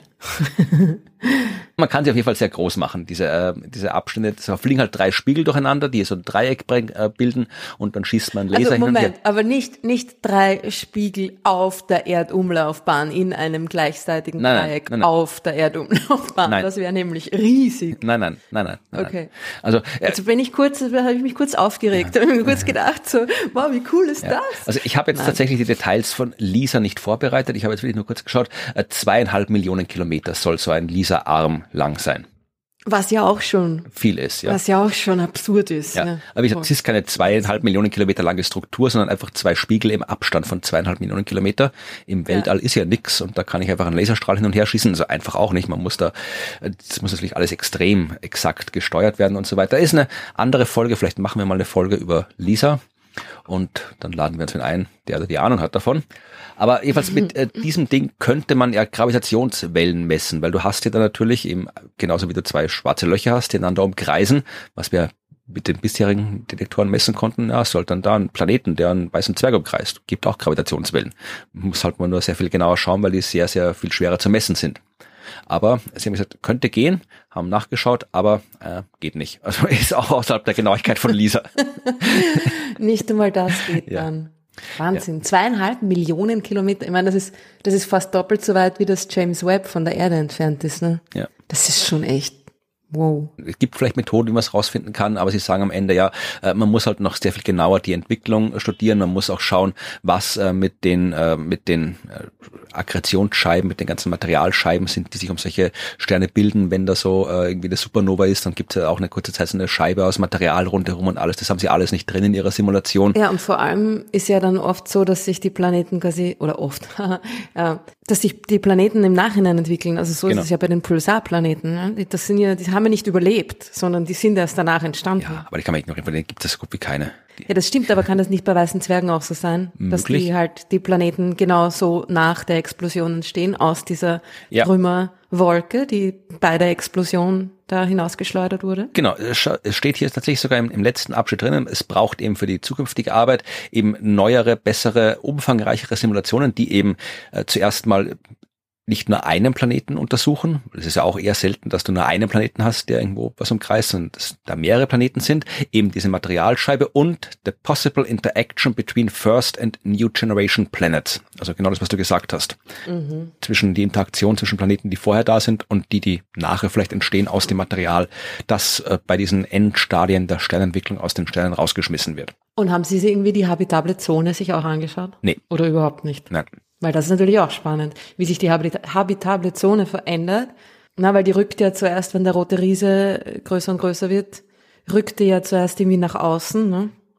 Und dann kann es irgendwie für eine gewisse Zeit da viel weiter draußen auch noch Leben geben und dann der weiße Zwerg der rückt das Ganze natürlich wieder weiter nach innen und so weiter und so fort. Aber wenn sich dann halt die Umlaufbahn des Planeten auch mit verändert, vielleicht sogar durch die Veränderung der Masse. Ja, hm. Das haben sie nicht gemacht. Das heißt, sie noch Luft nach oben, ne? Noch Luft nach oben. Naja, eben, wenn du das erste Mal was machst, na klar, ist dann Luft nach oben. Aber coole Sache. Ja. Hätte ich mir echt nicht gedacht, dass ein Drittel, fast ein Drittel ja. der Planeten überlebt die, die, die Explosion und die Massenveränderung und so weiter. Das ist schon, das ist echt viel, finde ich. Ja, ich bin ein bisschen verärgert, dass Sie äh, mich nicht zitiert haben, beziehungsweise unsere Arbeitsgruppe aus Wien nicht zitiert haben, weil das ist wirklich so, dass das da, was das, das ist schon sind, zu lang her, eure Arbeit. Naja, nein, das ist ja, Sie haben ja äh, die, die grundlegende Arbeit zur Dynamik von Planeten Doppelsternsystemen, die stammt tatsächlich äh, zu einem guten Teil von meinem ehemaligen Chef, vom Rudolf Dvorak und der Elke Pilot-Lohinger, äh, die haben da schon an dem Thema gearbeitet, bevor überhaupt der erste Exoplanet entdeckt worden ist. In den 80ern war das. Und danach, ja. es gibt immer so zwei Papers. Es gab das Paper vom äh, die Arbeit vom Rudi und es gab äh, die Arbeit von Holman and Wiegert. Die haben auch so Stabilitätskriterien entwickelt für Dynamik, also für Planeten in Doppelsternsystemen, genauso wie eben die Arbeitsgruppe in Wien. Und äh, Meistens sind es immer die Amerikaner, die dann Holman und Rigger zitieren und die Europäer, die Dvorak zitieren. In dem Fall sind es zwar keine Amerikaner, sind Italiener, Spanier, Engländer, Holländer, aber haben trotzdem irgendwie Holman und Rigger zitiert, hätten auch irgendwo noch uns reinbringen können. Aber mein Gott, sie haben sogar Darwin zitiert, sie haben äh, Douglas Echt? Adams zitiert natürlich. Immerhin, das ist wichtiger als eure Arbeit. Naja, Schreibst ihm einfach ein nettes E-Mail. Sagst übrigens, ja, by the way, you ja might have missed our work. das ist eine spannende Arbeit und äh, wie gesagt, kann man gerne lesen, wenn man vom Thema eine Ahnung hat, sonst kann man es auch gerne lesen, aber dann macht es weniger Spaß. Und ähm, was man auf jeden Fall gerne lesen kann, ist Per Anhalt durch die Galaxis. Das muss ich auch wieder mal lesen, ist schon ewig her. Ich habe es auch schon lange nicht mehr gelesen. Wie gesagt, ich fand es sehr, sehr gut. Ich fand die Witze sehr lustig. Ich fand die Handlung war, war so konfus. Also Adams konnte gute Witze machen, aber für meinen Geschmack nicht so gut erzählen. Konfus? Ich weiß nicht. Ja, also hat schon einen klaren ähm, Strang irgendwie Strang, klar, roten Faden, doch mit vielen Seitensträngen. Weiß es nicht. Also äh, vielleicht, vielleicht ist dein Hirn genauso konfus wie die Handlung, dass das ausgleicht. Das ist natürlich gut möglich. Na, und es kommt alles wieder zurück, ne? Von, also Dinge, die, wo man am Anfang man liest und denkt sich, was war das jetzt? Keine Ahnung, bäh. Und dann irgendwie ein Buch später wird dann wieder zurückreferenziert auf diese Seitengeschichte und so. Ich finde, das hat schon irgendwie. Ich kann mich erinnern, ich habe es zweimal gelesen, glaube ich, und ich habe mir gedacht, irgendwie, es ist, es ist sehr, sehr konfus, aber vielleicht muss ich es auch nochmal lesen. Vielleicht finde ich es dann Lesen besser. Lesen wir es alle noch einmal. Jetzt, genau. wo der Sommer kommt und wir viel Zeit haben. genau. Was wir zuerst lesen, sind Fragen. Ich habe geschaut, ob unsere Hörerschaft uns Fragen zu weißen Zwergen geschickt hat. Mhm. Tatsächlich so gut wie gar nicht. Aber mhm. ein paar gab's und zwar äh, Ruben aus Kiel fragt uns was zur Kollision von weißen Zwergen. Wenn zwei weiße Zwerge kollidieren und dadurch zu einer Supernova werden, könnte dies nicht bei einer höheren Masse als 1,4 Sonnenmassen passieren. Er bezieht sich da auf die berühmten Supernovae vom Typ 1a, über die haben wir vermutlich schon mal gesprochen. Das sind Supernovae, die mehr oder weniger mit der gleichen Helligkeit explodieren, weil diese Explosion immer bei Massen von ungefähr 1,4 Sonnenmassen passiert, beziehungsweise die passiert deswegen, weil eben du einen weißen Zwerg hast und der weiße Zwerg von einem anderen Stern in nahem Abstand umkreist wird und dann kommt der Material von diesem anderen Stern auf den weißen Zwerg und wenn die Masse des weißen Zwergs 1,4 Sonnenmassen überschreitet, dann können dort wieder die Bedingungen für Kernfusion eintreten und dann geht spontan sehr viel Kernfusion am weißen Zwerg los und das ganze System zerreißt bei der Supernova, weil das immer bei 1,4 Sonnenmassen passiert, äh, sind die recht praktisch, weil die immer die gleiche Helligkeit haben. Und wenn ich die beobachte, muss ich nur schauen, wie äh, hell erscheint mir das. Und weil ich weiß, wie hell es tatsächlich ist, kann ich aus der scheinbaren Helligkeit ausrechnen, wie weit das Ding weg ist. Darum sind die praktisch. Mhm. Und ich bin mir nicht sicher, ob Ruben da jetzt was verwechselt oder nicht, weil er wollte wissen, wenn zwei weiße Zwerge kollidieren, wie er geschrieben hat, dann kann das ja theoretisch auch bei mehr als 1,4 Sonnenmassen passieren. Sollte dann nicht diese Supernova Typ 1a Geschichte irgendwie ein bisschen ungenau sein? Mhm. Ja. Naja, also man, ich glaube, dass halt eine Kollision von zwei weißen Zwergen anders aussieht als eine klassische Supernova Typ 1a. Und uh, off the top of my head würde ich jetzt sagen, das ist dann vielleicht der Supernova Typ 1a ähm, pekuliär oder keine Ahnung. Bin ich auch kein Experte für, aber du hast insofern recht, als dass es tatsächlich Untergruppen gibt. Ja, gibt immer von allem Untergruppen. Also es gibt mhm. äh, Super Chandrasekhar Supernova vom Typ 1a, es gibt Supernova vom Typ Punkt 1a, Supernova vom Typ 1ax und eine Supernova 1a CSM Untergruppe. Und irgendeine davon, ich habe vergessen, mir das äh, aufzuschreiben, ist die, wo die miteinander kollidieren. Na, also ich schätze mal, dass es sich hauptsächlich in der, in der Helligkeit, also dass der Helligkeitsverlauf, weil das Ding ist ja, dass du dieser, dieser Supernova Typ 1a, ne, wo es genau immer zu, bei der gleichen Masse dann zu dieser Reaktion kommt und darum auch immer die gleiche Helligkeit und der gleiche Helligkeitsverlauf, dass das das ist, was so charakteristisch ist. Du siehst da eine gewisse, eine Kurve, ja, das Licht ändert sich über, über die Zeit, über einen, in einer ganz bestimmten Art und Weise und diese Kurve kannst du dann, äh, an, die kannst du aneinander anpassen, diese Kurven auch wenn sie weniger hell sind, weil sie weiter weg sind, kannst du die so aneinander anpassen, dass du dann sagen kannst, ja, das war genau die gleiche Art. Und mhm. bei dieser, bei der Kollisions-Supernova, die natürlich weniger oft stattfindet, ne? Wahrscheinlich. Dann ist halt dieser Helligkeitspeak ein anderer und der Verlauf wahrscheinlich auch ein anderer. Und dann kann man sagen, hm, nein, war doch, war ein bisschen was anderes. Kann natürlich sein, dass das dann, keine Ahnung, im, im frühen Universum alles ganz anders war und dass es da dann irgendwie mit hineinspielt, obwohl im frühen Universum gab es noch nicht so viele weiße Zwerge. Ja. Die sind, die kommen erst später. Ja. Also da was, wenn, wenn, der, wenn Ruben darauf hinaus will, dass da vielleicht unsere, unsere Entfernungsmessung im frühen Universum und die Expansion des Universums und so weiter, ja, die, die dunkle Energie, dass da vielleicht das dann anders ist, würde ich sagen, Wahrscheinlich nicht, weil die weißen Zwerge für das frühe Universum da jetzt nicht so viel, also ein Doppelstern ne, aus weißen Zwergen, der kollidiert, hat, glaube ich, fürs frühe Universum nicht so viel Relevanz. Aber ja, ich wollte es vorlesen, weil das die einzige Frage ist, die wir Ja, das ist eine gute haben. Frage, ja. ja. Hm. Vielleicht greifen wir sie nochmal auf, wenn wir äh, Leute mal zu Gast haben, die sich mit dem Thema beschäftigen. Äh, es gab noch eine zweite Frage zu äh, weißen Zwergen, die so ähnlich ist, von Johannes. Der hat sich auch damit beschäftigt, dass ja eine Supernova Typ 1a eben genau das ist. Du hast einen weißen Zwerg und einen Begleitstern, der Material absaugt äh, schreibt er, und wir kommen gleich zum Absaugen nochmal. Ähm, er fragt, ich habe nachher einen Zahnarzttermin, bitte sagen nicht absaugen. Wodurch wird der Fluss von Material ursprünglich initiiert?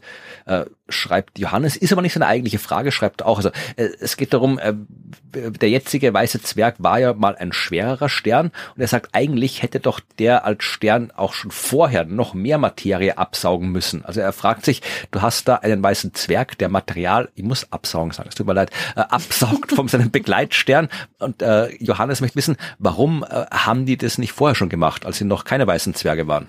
Hast du da eine Idee? Was? Nein, das habe ich jetzt überhaupt nicht verstanden. Also du hast, dieses Modell ist, du hast einen weißen Zwerg. Der saugt ja das Material vom anderen ab genau. und nicht irgendwie von sich selber. Ja, ja genau. Das, du hast einen weißen Zwerg und am, mhm. in der Nähe vom weißen Zwerg ist ein anderer Stern, der noch kein weißer Zwerg ist. Und jetzt mhm. kommt Material vom weißen Zwerg, äh, von dem anderen Stern zum weißen Zwerg, wodurch dann irgendwann der weiße Zwerg explodiert. Soweit mhm. klar. Mhm. Jetzt fragt aber Johannes, der weiße Zwerg war ja, bevor er ein weißer Zwerg wurde, ein Stern. Ja. Das heißt, du hast dann zwei Sterne gehabt und die Masse ja. des Sterns äh, war nicht geringer als die des weißen Zwerges. Warum hat der nicht damals schon Masse abgesaugt vom anderen? Ja, weil da der andere noch kein roter Riese war. Genau, das ist und noch nicht so nah dran war, dass er überhaupt Masse quasi absaugen konnte. Genau. Das, das, ja. das ist der Punkt. Man sollte nämlich gar nicht absaugen sagen. Das tun die nämlich nicht. ähm, das ist, es gibt ganz, ganz seltene Fälle, wo wirklich äh, ein Stern quasi das Material absaugt. In den meisten Fällen ist es so, dass äh, der zweite Stern, wenn der ein roter Riese wird, dann dehnt sich der aus, dann hat der extreme Sternmitte, dann schleudert der sein Material hinaus und wenn die nah genug sind, kann das Material vereinfacht gesagt vom weißen Zwerg eingefangen werden. Also der saugt nicht, sondern der holt sich das nur. Der andere gibt's freiwillig her, wenn man so will. Es fällt quasi ja. hinab. Es fällt hinab auf genau. den Stern, oder? Genau. Und mhm. das ist das, äh, was die tun. Es ist nicht so, dass da jetzt einer irgendwie so vor sich hin saugt. Meine Gravitation saugt ja auch nicht, sondern äh, der, das Material kommt erst dann zum weißen Zwerg, wenn der zweite sich äh, ausdehnt in der Endphase seiner Entwicklung und dann anfängt, Zeug hinauszuschleudern ins All. Dann kann es zum weißen Zwerg gelangen. Da wird nicht gesaugt und das tun die halt nicht, wenn sie noch Sterne sind. Insofern passiert da nichts. Ja. Man kann sich das ein bisschen so vorstellen, wie, wie halt zwei, zwei Gruben nebeneinander und der eine Stern ist schon sehr kompakt und der zweite Stern dehnt sich aus und irgendwann ähm, blubbert das Material des Sterns über seine eigene Grube hinaus, hinüber und fällt oder rinnt hinunter in die andere Grube und da wird es dann auf den weißen Zwerg, ähm, da prasselt es dann ein auf den weißen Zwerg. Ganz genau. So, dann habe ich noch eine dritte Frage, ähm, die ich aber eigentlich jetzt nur vorlese, weil da du kritisiert wirst. Nein, nicht kritisiert bist, aber Florian schreibt, war nicht ich, ja. Florian.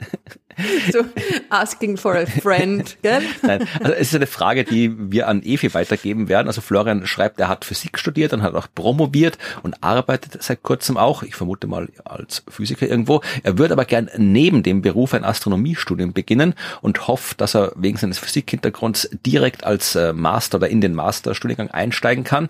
Er möchte gern wissen, wo man das am besten machen kann. Er hat schon ganz doof die Uni Wien angeschrieben, aber festgestellt, dass äh, die Uni Wien gern möchte, möchte, dass man im Astronomiestudium vor Ort ist. Also es ist kein Studium, das berufsbegleitend angeboten wird, wovon die Evi mhm. ja nicht nur ein Lied, sondern Schallplatten singen kann. Ein Epos, genau. eine Oper. Ja. Ein Astronomie-Fernstudium, ja. meinte Ein Astronomie-Master-Fernstudium. Ja, das gibt's nicht. Das Ui. gibt's, glaube ich, in Großbritannien, habe ich das mal gefunden. Fernstudium ist schwierig in der Astronomie. Das ist kein, nicht mal ein Studium, das irgendwie darauf ausgelegt ist, dass du das quasi berufsbegleitend machst. Also es gibt kaum Vorlesungen, die irgendwie ja zu Zeiten sind, wo man das machen kann, wenn man einen Job hat. Äh, die ganzen Übungskurse, zumindest jetzt, ich rede jetzt von der Uni Wien, sind alle darauf ausgerichtet, das ganze Studium ist darauf ausgerichtet, dass du im Wesentlichen Vollzeit dich drum kümmerst. Drum. Mhm wie gesagt, kann die Evi sehr viel darüber erzählen, wie, wie geschissen, wie man in Österreich sagen würde, es ist, das neben dem Studium machen zu müssen, neben dem Beruf machen zu müssen. Mm. Aber, und jetzt kommt der Punkt, den ein jetzt PS geschrieben hat. Ja. Da steht, Ruth, du hast mir nie auf meine Astronauten-Mail geantwortet. Böser Smiley. Ich weiß nicht, um was es geht. Ich wollte es dir nur mitteilen, falls du es übersehen hast. Oh.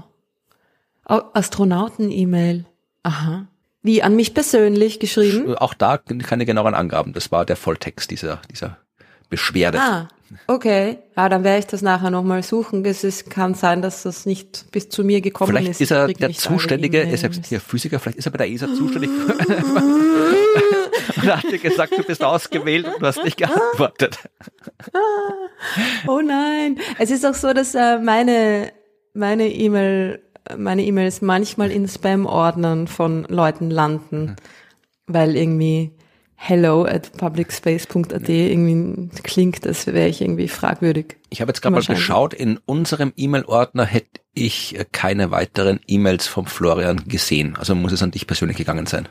Okay. Florian, es tut mir leid. Ich werde, ich werde schauen. Ich werde schauen, aber ich beantworte eigentlich schon E-Mails. Also oft nicht gleich.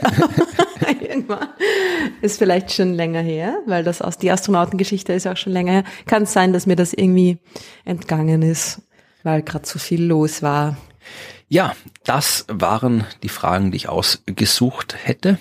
Mhm. Äh, beim nächsten Mal gibt's dann noch mehr Fragen, weil wir sehr viele Fragen haben. Und wenn ihr auch Fragen habt, dann schickt sie uns an fragen.dasuniversum.at. Dann beantworten sie vielleicht auch. Wenn Ruth eure Fragen nicht beantwortet hat, dann schickt eure Beschwerden auch gerne an fragen.dasuniversum.at. Ich werde das dann hier vorlesen. Nein, äh, ist, ich habe auch ganz, wir haben auch ganz viele äh, Anfragen noch, also auch nicht nur an äh, fragen.dasuniversum.at. Da wisst ihr ja, dass wir äh, da nicht alle Fragen beantworten können zeitnah, weil wie gesagt, das ist sehr, sehr viel, weil das ja mehr Fragen sind, als wir Zeit haben. Aber wir haben auch Fragen, die an hello@dasuniversum.at gehen. Das sind die E-Mails, die so an ja für allgemeine Kommentare sind. Und äh, da schreiben uns auch Leute Sachen hin. Da schreibt uns zum Beispiel äh, Hanna, dass wir großartig sind. Und äh, Hanna sagt, dass sie gerne ein Das Universum T-Shirt hätte. Ja und ähm, ja, liebe Hanna, auch das. Ich habe äh, eine Liste über meinem Schreibtisch hängen, wo Sachen draufstehen. Äh, da steht auch drauf Universum Merch. Ich habe sogar schon die, die Domain dasuniversum.shop Shop, die gehört schon mir seit einem Jahr, aber da gibt es doch nichts, ja, weil ich dazu komme, äh, das zu machen. Also irgendwann wird das vielleicht passieren, aber es ist so viel zu tun. Ähm, es ist schwierig, ja. Es gibt hier, also Leute erzählen uns gerne Geschichten. Ja, hier äh, Peer schreibt uns äh, von all den coolen Büchern, Science-Fiction-Büchern, die er gelesen hat und äh, warum sie ihm gefallen haben. Und wir lesen die E-Mails schon alle, aber es ist oft nicht die Zeit, sie auch zu beantworten. Ja, äh, hier äh, Jochen hat uns geschrieben, als wir anscheinend in Folge 74 über den Begriff Datenwürfel gesprochen haben. Ich erinnere erinnere mich, dass ich irgendwie Data Cubes mal Ah erwähnt ja, das habe. hast du nicht verstanden. Ja. Ja. Ja. Hm. Genau, hier, also hier, Thomas hat den, unsere Diskussion über den Lurch äh, äh, kommentiert.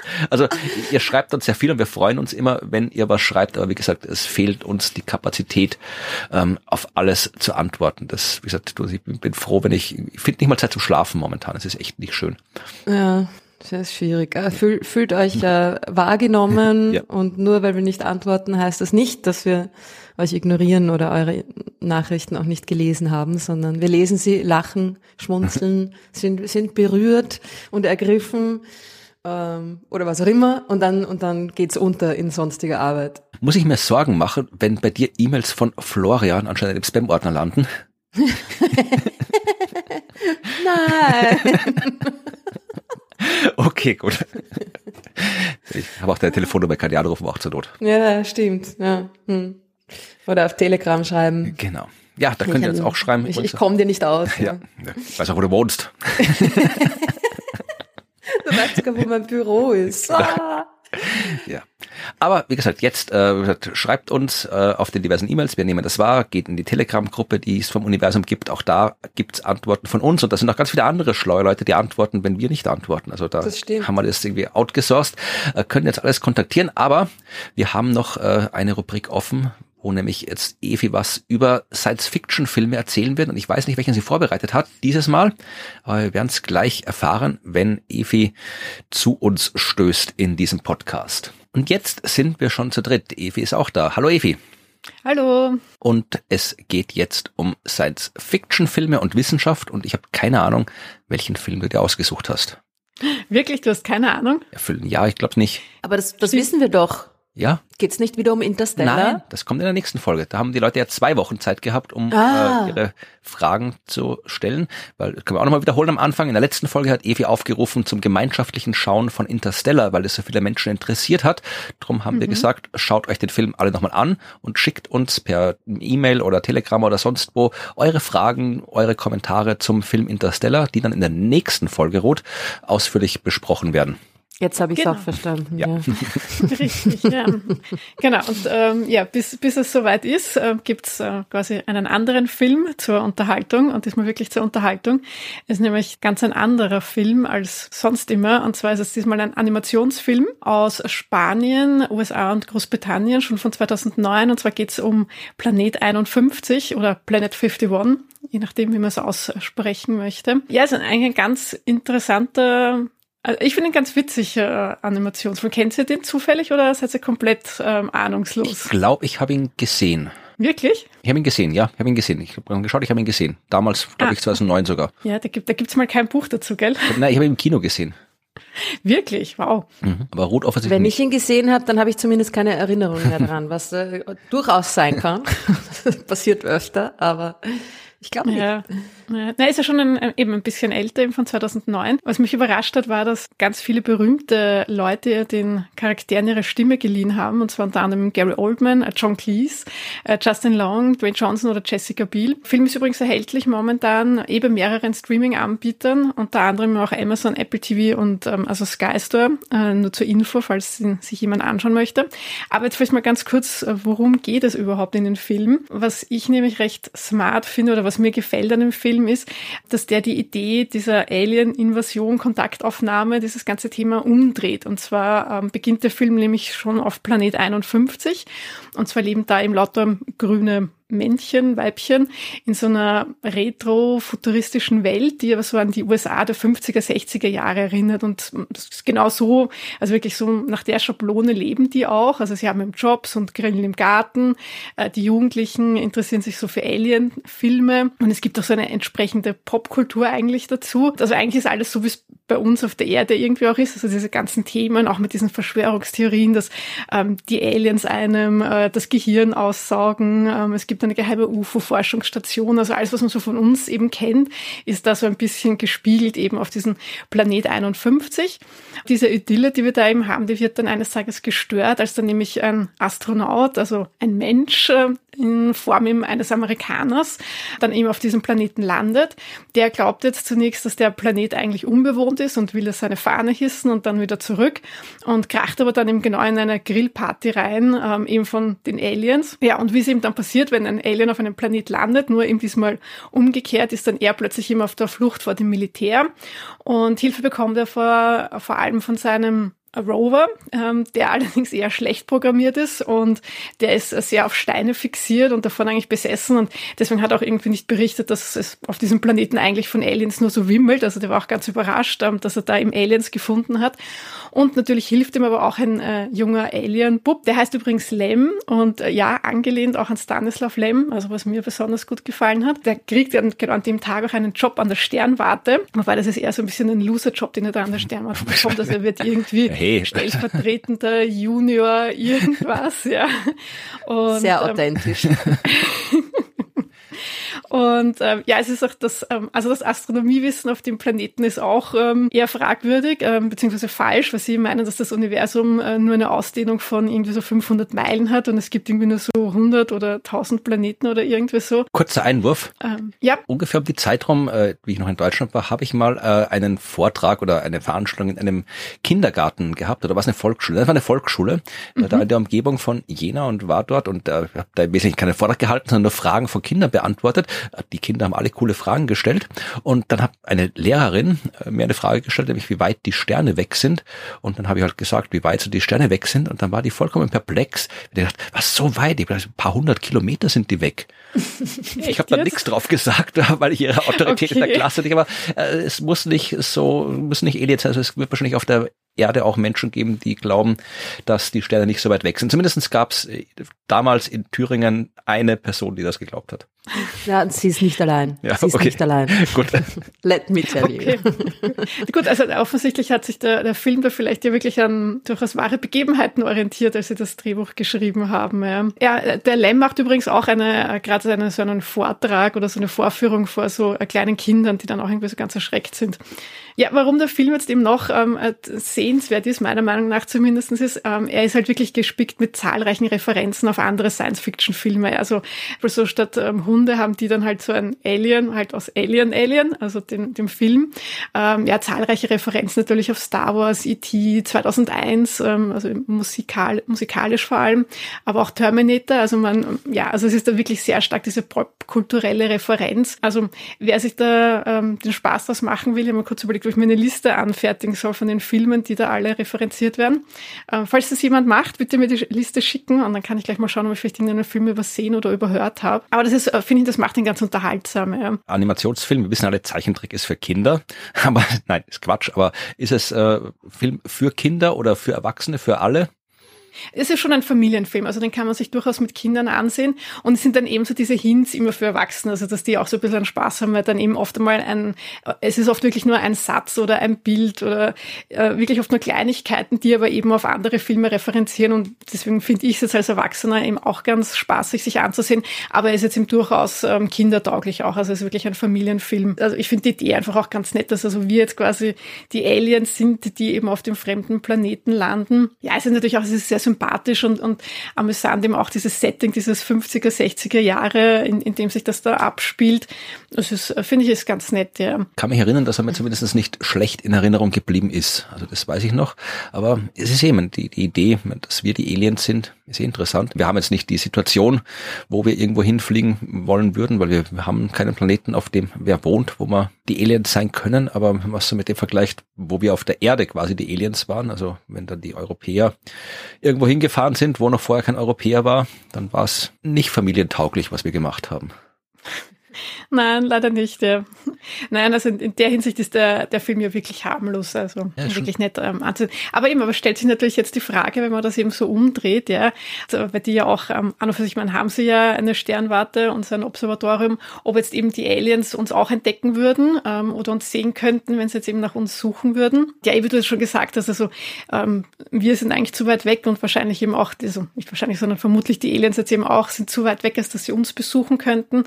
Aber Aber also wenn man jetzt dann das Gedankenspiel macht, wenn sie jetzt die gleichen Methoden anwenden würden wie wir, dann äh, könnten die Aliens durchaus schon Bescheid wissen, dass es jetzt im Leben auf unserem Planeten gibt und zwar eben schon seit mehreren Millionen Jahren, weil wir eben auch so wie wir die Exoplaneten entdecken, jetzt eben mit den Transitbeobachtungen und mit den Spektroskopien von den Transits eben, wo ja eben die Exoplanetenatmosphären bestimmt werden. Wenn wir jetzt eben auf der Suche nach dem Leben sind und wenn das jetzt eben die Aliens auch anwenden würden, dann würden die uns durchaus entdecken. Und ich habe da ein bisschen auch recherchiert und es gibt auch ein, ein Paper dazu, eine, also eine Studie dazu.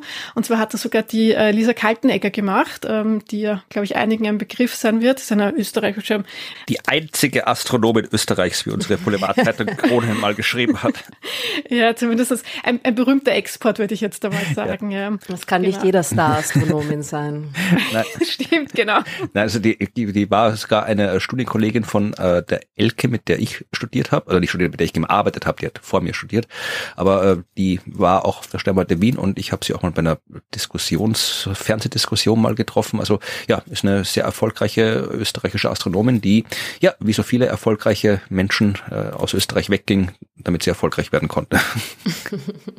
Stimmt, genau, ja, weil sie ist äh, Leiterin des äh, Carl Sagan Instituts, also an der Cornell Universität, eben in, in den USA und ähm, beschäftigt da eben auf das, also hauptsächlich nach der Suche eben von so habitablen äh, Planeten oder Monden eben außerhalb vom Sonnensystem. Äh, eben sie hat jetzt eben auch den, den Spieß äh, quasi umgedreht und sich eben die Frage gestellt, wer jetzt eben die, die Erde eben mit unseren Methoden, also mit der Transitmethode, also eben diesen Vorbeiziehen der Erde jetzt äh, vor der Sonne, da eben finden würde und hat 2020 dann eben ein Paper dazu veröffentlicht. Und es ist eben ganz interessant, wie sie sich da eben, also welche Gedanken oder ähm, Voraussetzungen da jetzt eben braucht, um, um das zu berechnen zu können.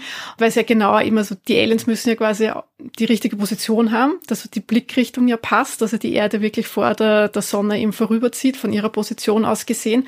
Und sie haben sich da jetzt dann eben angesehen, okay, jetzt im Umkreis eben von ähm, 100 Parsec, also ungefähr 300 Lichtjahren, welche Sterne da in Frage kommen würden. Und tatsächlich sind es ähm, 1000 Sterne, die sie sich, also die da quasi in der richtigen Position sind, ja. Und ähm, sie haben dann auch noch so eine Zeitrechnung gemacht, also sie haben sich das 5000 Jahre in der Vergangenheit und dann in der Zukunft angesehen und sich da eben so diese Bewegung angesehen, ähm, was da dann eben rauskommt. Also insgesamt sind es 2000 Sterne, die da in Frage kommen und da sind es jetzt sieben, ähm, wo wir eben sogar schon wissen, dass da eben auch Planeten sind bei diesen Systemen und sogar eben in lebensfreundlichen Umlaufbahnen. Also es gibt da zum Beispiel dieses TRAPPIST-1-System, äh, wo wir eben wissen, dass da Planeten sind. Und da ist jetzt aber die Position erst so, dass die, also wenn es dort Bewohner geben würde oder gibt, äh, dass die uns dann erst in 1600 Jahren sehen würden, also wenn sie das mit unserer Methode machen. Und das finde ich irgendwie ganz, ganz interessant oder ganz, ganz witzig, die Idee, okay. Kann man jetzt noch Quatsch machen? ja, genau. Ja, aber weil die sehen das ja dann, ne? weil wenn das, das Licht ja dann quasi sich jetzt auf den Weg macht zu ihnen, wie lange braucht das dann? Ich weiß nicht, wie lange, wie weit Trappist-One weg ist. Der ist äh, Entfernung 40 Lichtjahre. Ja. Ist uns schon wurscht. Genau. ja, aber ja, Ruth, du bist ja die Einzige, die äh, Astronauten-Ambitionen hat. Wie würdest du einen Alien begrüßen, wenn du irgendwo landest und dann ist da einer? Was sagst du da? Scheiß mich an, alter Vater, irgend sowas, keine Ahnung. Vielleicht solltest du nochmal drüber nachdenken. Ich glaube, es ist wurscht, weil verstehen wird man sich ja sowieso nicht. Ja, aber schon davon, er versteht dich und dann. Da, das sagt also, wahrscheinlich eher zuerst was, wenn er, wenn er unserer Sprache mächtig ist, weil dann, mhm. dann haben sie uns schon quasi untersucht und Ding und wissen schon und überhaupt und dann. Also bei Planet ja. 51, da verstehen sie sich ja. Also da sind sie ganz erstaunt so, du sprichst die gleiche Sprache. Das macht es einfacher. Jetzt erklärt, warum? Nein. Ach, okay. Ich glaube, das ist einfach nur, damit den, damit den Film eben auch wirklich die Kinder anschauen können. Das macht es einfach einfacher. Ja. Ja. Ja. Aber Ruth, du könntest dich dann gleich äh, als die Star-Astronomin äh, vorstellen. Stimmt. Und könntest dann gleich deinen, deinen Fanclub dort gründen oder so. Nicole, hast du noch einen Buchtipp vielleicht zu diesem Thema? Hm, ich nicht, nein, aber ich kann den äh, Link zu dem Paper kann ich gerne ähm, in die Shownotes geben. Ich wollte, dass du das Buch empfiehlst, was ich geschrieben habe, wo ich erklärt habe, ob Aliens uns finden können. Äh, ups, welches Buch war das? mein Buch Die Neuentdeckung des Himmels, wo es um die Suche nach außerirdischen Planeten und außerirdischen Wesen geht und wo ich in den Zwischenkapiteln immer probiert habe, quasi so den Blick von außen, was könnten Aliens von uns so sehen geschrieben. Ach, das hast du sogar erwähnt, das habe ich total vergessen. ich merke okay, gerade. Also, ja, also natürlich habe ich einen äh, Buchtipp und zwar das Buch von Florian und zwar die Neuentdeckung des Himmels, wo er genau dieser Frage auch nachgeht. Mhm. Sehr gut, vielen Dank. Ja, ich, Gern geschehen. Das äh, ist ein spannendes Thema. Wir sind vermutlich nicht in der Lage, irgendwo hinzufliegen, wo Aliens sind, aber sich so zu überlegen, was wäre, wenn, wenn die kommen oder wenn die sich melden, ich glaube, da gibt's im Gegensatz zu den Science-Fiction-Filmen, da sollten wir auch mal eine eigene Sendung machen. Ich glaube, es ist sogar auf der, auf der Liste von Themen, die wir mal im Science Buster Podcast machen wollten. Also wer ist zuständig, wenn die Aliens sich melden? Also weil im Kino ist es immer der amerikanische Präsident. Ja, genau. Aber, eh klar. aber wie, wie wer, wer, wer, wer ist denn echt? Also wer ist denn echt zuständig? Also wer, wenn da jetzt, wen, wen ruft man an, wenn man einen Alien findet? Hast du dazu nicht schon einmal eine Folge gemacht? Du hast doch Podcast, also Sternengeschichtenfolge, eine kurze, ja. Ja, genau. Ja, aber das ist einen Erwachsenen. ja. ja, aber wenig. Ich, ich würde es vielleicht sogar noch schaffen, die Telefonnummer vom österreichischen Präsidenten rauszukriegen. Also das ginge noch. Also da, da habe ich ein paar Kontakte und so groß Österreich ist Österreich nicht. Also, aber was macht denn der dann? Also ich stelle mir gerade die, die Situation vor. Ich meine, in welcher Situation wäre man in der Situation, dass man die einzige Person ist, die einen Alien trifft, naja, ersten Kontakt hat. Ja, oder ja ich glaube, man sollte ihm eher helfen, dass er wieder wegkommt von dem Planeten. ja, vor allem wenn er in Österreich landet. ja, genau. Ja, na, cooler Film. Vielleicht schaue ich mir den nochmal an. Ich habe ja keine Zeit, habe ja schon gesprochen. Am Anfang ist ja keine Zeit für irgendwas. Aber wenn mal Zeit ist, dann kann man sich Planet 51 anschauen. Ich glaube, mich zu erinnern, dass er mir Spaß gemacht hat. Aber wenn ihr Vorschläge habt, was Routen machen könnte, wenn sie ein Alien trifft oder wisst, wen man kontaktieren soll oder die Telefonnummer von dem ich einen Präsidenten habt, ja, gibt uns alles, schreibt uns alles. Vorschläge für Filme, natürlich, die Evi sich anschauen soll, auch an unsere E-Mail-Adressen, die wir schon genannt haben. Hast du noch Empfehlungen außer den Film, außer dem Paper und dem hervorragenden Buch, das ich geschrieben habe, Evi? Es ist jetzt ganz neu das Buch äh, Völlig nerdiges Wissen herausgekommen ja. von Jens Völl. Genau. Und der hat nämlich auch in einem Kapitel widmet er sich eben auch der, der Frage, wie das denn jetzt wäre, also wie uns Aliens quasi entdecken könnten. Und das ist in 42 kleinen ähm, Kapiteln unterteilt, widmet sich komplett, ähm, also nicht nur astronomischen Themen, sondern generell so ein bisschen ein Rundumschlag in der Welt der Wissenschaft. Das finde ich ist äh, ja vielleicht ein nettes Sommerlesebuch. Genau, ja. Und äh, Jens, äh, Roth, du kennst Jens auch, äh, du hast dich vielleicht nicht mehr dran erinnert, aber du kennst ihn wahrscheinlich noch. Das war einer derjenigen, die den äh, Heinz Oberhummer Award für Wissenschaftskommunikation gewonnen haben, weil Jens im Team von Mai mitgearbeitet hat. Ah. Und die waren ja alle bei uns in Wien bei der Preisverleihung und du warst auch da und wir waren auch bei der Deutschen Botschaft und da ja. war der Jens da, der war auf der Bühne. Also das erinnerst dich vielleicht, der hat ein Buch geschrieben und hat mir das netterweise zugeschickt und Jens, falls du das hörst, ich habe es noch nicht gelesen, weil Eve sich das gleich gekrallt hat. Also ich habe noch nicht reinschauen können, aber ich bin überzeugt, ich, dass es ein sehr gutes Buch sein wird, was du geschrieben hast. Ja. Ja. Na dann sagen wir Danke für die Empfehlungen. Danke für die Filmbeschreibung. Und was haben wir noch offen auf unserer To-Do-Liste? Die Termine. Die Termine. Es gibt immer noch Termine. Leider gibt es immer noch Termine, bevor der Sommer da ist. Ja. Ähm, Ruth, wo bist du zu sehen? Ich bin nirgends öffentlich zu sehen. Das ist doch schön. Also Sondern, ich jetzt, also schön. nicht, weil man nicht sehen sollten müsste, nur, aber nur weil es könnte missverstanden werden. Also, aber es, ist, das heißt, du hast was Privates zu tun. Nein, ich habe halt Schulen und Buchungen und sonstiges und keine öffentlichen Veranstaltungen. Obwohl, oh ja, doch, vielleicht ist das öffentlich. Das ist wahrscheinlich öffentlich. Ich bin in, aber das ist ja schon in zwei Wochen. Egal. In Regensburg bin ich in zwei Wochen. Und da mache ich auch irgendwie hauptsächlich Schulsachen. Aber an einem Nachmittag, Moment, ich glaube, es ist der 21. Okay. Da macht man auch irgendwie öffentlich Abends, öffentliche Abendsvorstellungen. Muss jetzt aber nochmal schauen, weil ich nicht, keine Ahnung. Ich sag's, ich sag nächstes Mal nochmal Bescheid. Aber wenn ihr in der Gegend Regensburg seid, dann lauft des Abends durch die Stadt, die ist recht schön und schreit ab und zu ganz laut Ruth. Genau. Und dann vielleicht findet ihr sie, dann könnt ihr das Planet ja. anschauen. Ja. Oh. Muss ich mit meiner langen Liste weitermachen, weil ich habe leider noch sehr viel zu tun vom Sommer. Am fünf Fall mit den Science Busters. Am 15. Juni gibt's die aktuelle Science Busters Show in Potschach. Das ist bei Ternitz, was bei Neuenkirchen ist, was bei Wiener Neustadt ist. Aber wenn ihr in der Gegend wohnt, dann wisst ihr das alles. Und wenn ihr nicht in der Gegend wohnt, dann werdet ihr nicht nach Potschach bei Ternitz kommen. Am 16. Juni sind wir mit unserer aktuellen Show Planet B im Stadtsaal in Wien, am 17. Juni im Theater im Park, das ist eine Kindervorstellung, aber glaube ich schon ausverkauft. Das Theater im Park ist auch in Wien. Am 21. Juni gibt's in St. Pölten am Vormittag eine Kindervorstellung, am Abend eine für Erwachsene, wo Kinder auch mitkommen können, wenn sie wollen und lang aufbleiben dürfen. Am 22.06. bin ich von St. Pölten vermutlich gebeamt nach Stuttgart. Ich muss noch schauen, wie ich da schnell dahin komme, weil wir am Abend in Stuttgart mit unserer Show auftreten. Und am 27.06. beenden wir die Saison, bevor die Sommerpause kommt und dann es im Herbst wieder weitergeht, nochmal mit einer letzten Vorstellung von Planet B im Theater im Park in Wien.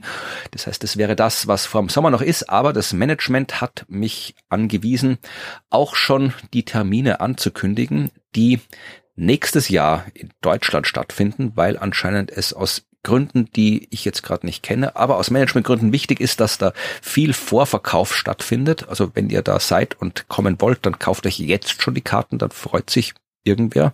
Äh, und zwar sind wir am 1. März 2024 in Passau, am 6. März 2024 in Jena, am 7. März 2024 in Dresden, am 8. März 2024 in Potsdam und am 9. März ebenfalls 2024 in Leipzig.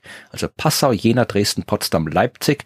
Wenn ihr da irgendwo hinkommen wollt und die Science Master sehen wollt und mich sehen wollt, dann könnt ihr jetzt schon Karten kaufen dafür und könnt das auch gerne tun oder ihr macht's halt nächstes Jahr, ist mir auch egal. Ja, das waren unsere Ankündigungen. Haben wir noch was anzukündigen? Glaub nicht, oder?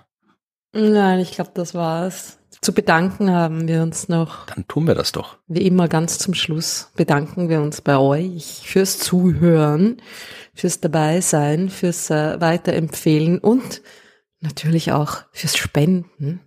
Und seit dem letzten Mal haben wieder ein paar Leute uns durch Spenden unterstützt. Ihr wisst ja, dass wir sonst von niemandem Geld bekommen und wir lassen uns auch nicht kaufen. Wir lassen uns buchen, wir lassen uns nicht kaufen. Wir machen keine Werbung und wir kriegen auch nichts von Spotify, sondern nur von euch. Und seit dem letzten Mal haben uns über PayPal folgende Leute kleinere und größere Spenden zukommen lassen. Herzlichen Dank, Benjamin. Danke, Matthias. Danke, Fanny Sue. Danke, Ulla, Johannes. Danke, Günther. Danke Martin, Matthias, Ralf und Markus. Und dann gibt's ja auch noch die Möglichkeit, ein Spenden-Abo abzuschließen über Steady oder Patreon, wo man uns dann quasi automatisch regelmäßig Geld zukommen lassen kann. Und das hat seit dem letzten Mal Katrin gemacht. Herzlichen Dank, Katrin. Ganz vielen Dank dafür. Und wenn ihr uns auch unterstützen wollt, was wir sehr gut finden, weil dann haben wir mehr Geld, als wir vorher haben und das ist nicht schlecht, weil diese ganze Sache ja hier auch was kostet, das zu machen. Äh, abgesehen von der Arbeit müssen wir halt irgendwie auch so Server bezahlen und andere Dienste bezahlen, damit der Podcast da landen kann, wo er überall zu hören ist. Äh, wenn ihr es auch machen wollt, die Informationen, wo das genau geht, findet ihr in den Show Notes. Äh, dann müsst ihr einfach draufklicken und dann könnt ihr uns was zukommen lassen oder ja, ihr erzählt einfach anderen Leuten davon oder ihr klickt auf irgendwelche Like-Buttons oder Sterne oder schreibt Kommentare und so weiter. Das funktioniert auch alles ganz ganz gut. Ansonsten reicht's uns auch, wenn ihr den Podcast einfach gerne anhört und anderen erzählt, dass ihr ihn gerne anhört, weil dann hören ihn andere Leute auch gerne an. Und je mehr Leute ihn hören, desto besser ist es für alle, weil dann freuen wir uns, weil unser Podcast erfolgreich ist und die Welt weiß mehr über Astronomie als vorher. Und das kann auch nicht schaden. So, jetzt habe ich keine Schlussworte mehr. Also müssen wir uns vermutlich einfach nur noch verabschieden. Danke fürs Zuhören. Macht's es gut. Bis zum nächsten Mal. Bis zum nächsten Mal. Bis dann. Tschüss. Tschüss.